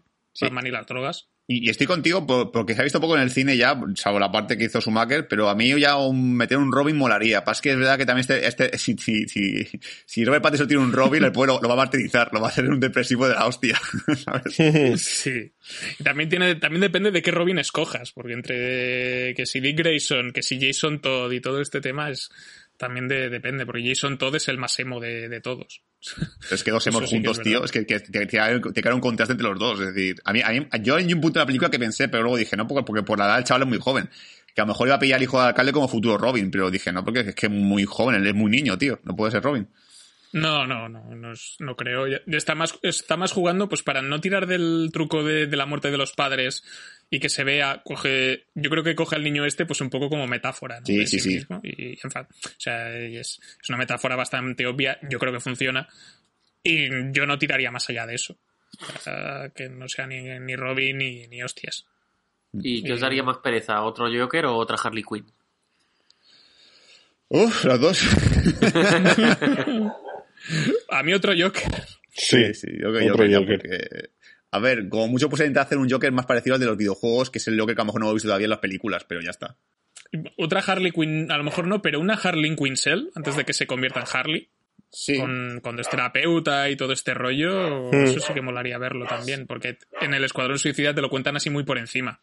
Sí, sí. Y a mí es una historia que me parece chula. Pero bueno, ahora mmm, yo creo que ya hemos hablado un poco de hacia dónde puede ir la segunda parte y todo este rollo, así que vamos a ir a vamos a ir acercándonos al final y vamos a hacer un top de nuestras adaptaciones live action de, de Batman, en qué posición está esta y cuál es de la que menos os gusta, la que más os gusta. Hemos hecho 10, hemos incluido varias, o sea, trilogía de Nolan, todas las de Barton, las de Schumacher, la del 66 y esta. Eh, y Batman contra Superman. No hemos puesto la Liga de la Justicia porque no es técnicamente Batman no es protagonista, es una peli más coral. Batman contra Superman sí que la cosa está más balanceada, más, más posicionada hacia el Batman de Ben Affleck. Así que por eso la hemos incluido. Así que, Juanga, que, que de, del 10 al 1. Vale, del 10 creo que vamos a coincidir todos. Batman y Robin. Creo que es la peor mierda que se han sacado de Batman. O sea, eh, de hecho, hace poco vi imágenes de, de conversaciones que tenían Robin y Batman y eran muy ridículas. Pero muy ridículas. Era como os habéis pasado, os habéis fumado demasiadas cosas y ha salido mal. Luego la 9, Batman, la, la primera de, de Barton, creo que es, la del Joker de, De de Nicholson. Nicholson. O sea, por el Joker, básicamente. Creo que es un Joker bastante cutre. Bastante, no sé, exagerado. Y no me gustó ese Joker. Luego la 8, Batman contra Superman. O sea, no, no sé, no, no me llegó a motivar. Luego, la 7, Batman Begins. Ya lo dije hace cuando la vi. Que se me hizo muy cuesta arriba ver todo el origen de Batman con Ra's al Ghul. Se me hizo muy cuesta arriba. La 10, 9, 8, 7. La 6, Batman Forever. Eh, aunque me gustó mucho Jim Carrey como Enigma, es verdad que el dos caras de Tommy Lee Jones es muy cutre y me viene a la imagen una eh, a la cabeza una imagen de de Uma Thurman haciendo de de Poison Ivy con el Robin y también ahí me falló. La 5, aquí meto de Batman, la nueva de... Pero Poison Ivy es de Batman y Robin. Mm. Sí. Sí. No pasa En nada, Batman Juanma. Forever Son- también estaba. Son tan malas que las confunde, también me pasa igual. Pero en Batman Forever también estaba Poison Ivy, ¿no? Está, No. es- no, no me acuerdo, yo qué sé, tío. Igual. Dos No, caras. no, los villanos de los Enigma. villanos de Batman Forever son dos caras y Enigma, y los villanos de Batman y Robin son Bane y Poison Ivy. Y Mr. Frío. Ah, pues bueno, me, me confundo. Bueno, en- en- básicamente el dos caras me falla en la peli. Luego en el 5 meto de Batman, la nueva esta de Robert Pattinson, por todo lo que hemos hablado hoy. La 4, Batman Returns, yo creo que es... Eh, eh, coño, me he liado. Sí, Batman Returns es la de Catwoman, ¿no? Sí, Sí, Y la de Pingüino.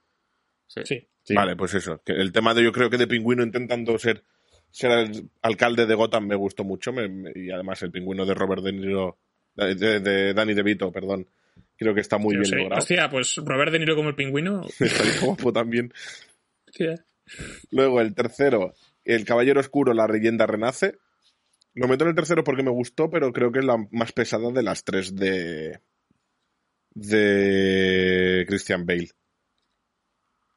Luego, en segundo lugar, el Batman del 66, porque igual que Sarnado, que soy muy fan, creo que es tan mala que es buena. y en el Lo primer respeto. lugar. ¿eh? Lo respeto. Sí. Y en el primer lugar, como no, el Caballero Oscuro. Creo que el Joker de, de, de Heath Ledger es insuperable y le da al Caballero Oscuro una puntuación perfecta. Genial. Pues a ver, Sul, que, que- ¿cómo, ¿cómo está tu ranking de, de Batman ECs? Vale, venga, yo ir rapidito. Para la 10, Batman y Robin y la 9, Batman Forever. Eh, creo que las vi contigo, me las enseñaste tú y dije, uff, ¿qué es esta mierda? no me gustó nada. La número 8 y la pongo, bueno, porque me hace gracia, pero tampoco me parece una buena película de Batman. La Batman de 66 de Adam West. Es graciosa, pero ya está. O sea, el, pana- el plátano bolígrafo está muy gracioso, pero, tampoco me la vería de vez en cuando. La número 7, Batman la leyenda renace, porque ya, es que yo me acuerdo que la vi en el cine y dije, todo el mundo salió encantado de la película, como cine de trilogía dije, ya me parece un coñazo de película insoportable. un coñazo de cojones. La número 6, Batman contra Superman, y la pongo la 6 porque creo que tiene la mejor escena de acción de Batman, como he mencionado antes en el podcast. Número 5, Batman Begins, me parece la película entretenida de Batman, pero no me mata. Número 4, la Batman de Tim Burton, que me mola, pero es verdad que me gusta más la segunda parte, que ya mencionaré ahora. La tercera de Batman, esta que hemos visto ahora, que como he dicho, tiene vises para ser una segunda parte muy buena, pero se queda en tercera posición. La segunda sí que se llama Batman Returns, porque a mí, a lo mejor la reviso ahora y digo, pues no, pues no, la de Batman mucho mejor, pero por lo que yo recuerdo la vi y dije, joder, está muy guay esta peli, para ser así cachonda un poquito. Y ya la número uno, por supuesto, Caballero Oscuro, porque es, un tópico, pero es que la, vi antes de ver esta de Batman y me sigue un peliculón, o sea, no cambia. Perfecto. Javi, Bueno, venga, vamos al lío. Yo tengo eh, en noveno lugar, muy, muy reñidamente, Batman y Robin. Es una peli de infancia, eh, me parece muy entrañable, Mr. Frío me hace mucha gracia. Eh, me parece una, una peli que, en su momento quiso ser seria, pero, pero es totalmente una parodia. Eh, luego, tenemos Batman V Superman. Eh, a ver, no, no está mal, tiene escenas de acción chulas y tal, pero el Batman de. El, el Batman el Batfleck no, no me acabo de convencer. En séptimo lugar tenemos Batman Returns. Es la peli que menos he visto de todas las que hay de Batman. Y bueno, no, está, está ok. El Batman de Michael Keaton me parece un muy buen Batman. Michelle Pfeiffer como la gata está muy bien. Eh, Danny DeVito como el pingüino está bast- bastante bien también. Eh, Tim Burton con su estética muy personal, genial Gotham. Eh, así que número 7. Vale. Luego tenemos número 6, Batman el Batman de, de Michael Keaton y Jack Nicholson. También una peli de infancia muy guay. Eh, el Joker de Jack Nicholson me parece que está bastante bien. La escena en la que pide un espejo, ¡un espejo! Me parece de lo mejor que hay. Me, parece que- ¡El espejo! Me parece muy, muy, muy, muy guay. Y es una película a la que le tengo también mucho cariño. Luego, entramos en el top 5 eh, de Batman, esta última peli de Robert Pattinson. Eh, bueno, lo que hemos hablado ya, no me voy a extender más. En cuarto lugar tenemos Batman Forever. Eh, yo lo siento, pero es que esta peli me gusta mucho. O sea, el, el- enigma, de, el enigma de Jim Carrey me parece excepcional. El Dos Caras de, de Tommy Lee Jones me parece una parodia increíble. O sea, me parto el culo cada vez que sale. Eh, la, escena en la que están con, con las dos chicas, eh, una vestida de blanco y otra vestida de negro, en plan ángel y demonio, me parece también súper guay. Eh, el, el último acto cuando van a la isla de Enigma, que está ahí sentado en el trono, no sé. La escena final con Enigma en el, en el psiquiátrico me parece también muy guay. Eh, el tema de la muñeca con la doctora Chase Meridian me encanta, los batpezones, todo. Eh, le tengo muchísimo cariño a esta película y yo creo que está en cuarto lugar porque me, a lo mejor me da vergüenza subirla más. Luego, en tercer lugar, ya no- se viene el top 3, Batman Begins. La vi con 15 o 16 años en el cine y me voló la cabeza. Eh, fue el mejor origen de Batman para mí, en mi opinión, de, de- todos los tiempos. Ver cómo casi era un Batman ninja eh, entrenando, luego se iba a Gotham. Buah, me, me pareció espectacular. En segundo lugar tenemos Dark Knight Rises. Eh, yo esta película la defiendo a capa y espada. Me parece muy mal lo que hicieron con Bane al final, de, de ser un- uno de los mejores villanos de Batman a... a- oh, co- como has descubierto la verdad, pues ahora soy un mierda, mi punto débil, la verdad, no sé. Pero la escena en la que lucha con, con, con Batman y le parte la espalda me parece simplemente brutal. Cómo se juega con la luz en esa escena, cómo eh, sale a relucir el físico de Tom Hardy bajando la cadena con las manos, pegando una, una paliza soberana, diciéndole justo antes de pelear que, sé que es Bruce Wayne y no voy a dramatizarlo, te lo voy a soltar así justo antes de pelear porque lo sé y, me suda, y me la suda todo. Eh, me parece muy bueno como Bane, para mí es de mis villanos favoritos. Y, en primer lugar, como no podía ser de otra manera, el Caballero Oscuro. Eh, el Joker, Christian Bale, eh, Michael Caine como Alfred, eh, Lucius Fox, todo, o sea, todo en esta película me parece que está genial, una auténtica obra maestra. Perfecto, pues eh, me toca a mí. Eh, las dos últimas no son sorpresa de nadie. Eh, Batman y Robin, la número 10, eh, a pesar de que me hace mucha gracia lo de la tarjeta de crédito. Y, y los juegos de palabras de, de Mr. Frío son de Let's Kick Some Ice. Me hacen mucha gracia. pero bueno, pa- pa- para unas risas está bien, pero, pero lo que es peli, peli buena no, no, no, no lo es.